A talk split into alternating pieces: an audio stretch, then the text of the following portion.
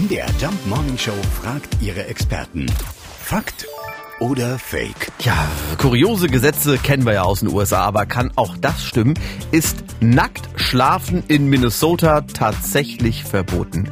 Äh, unsere Korrespondentin Claudia Sarah in Washington kennt die Antwort. Das ist Fake. Tatsächlich ist in keinem Gesetzbuch zu finden, dass es illegal ist, in Minnesota nackt zu schlafen.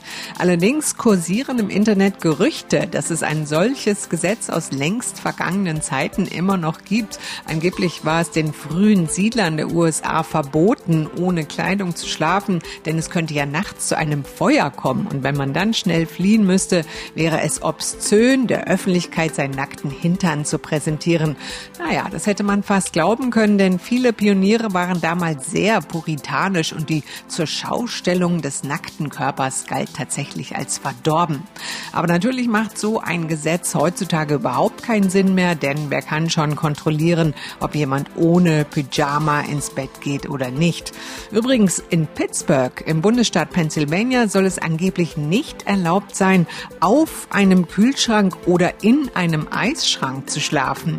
Und bei der derzeitigen Hitzewelle ist das vielleicht gar kein abwegiger Gedanke. Fakt oder Fake? Jeden Morgen um 5.20 Uhr und 7.20 Uhr in der MDR Jump Morning Show mit Sarah von Neuburg und Lars Christian Kade.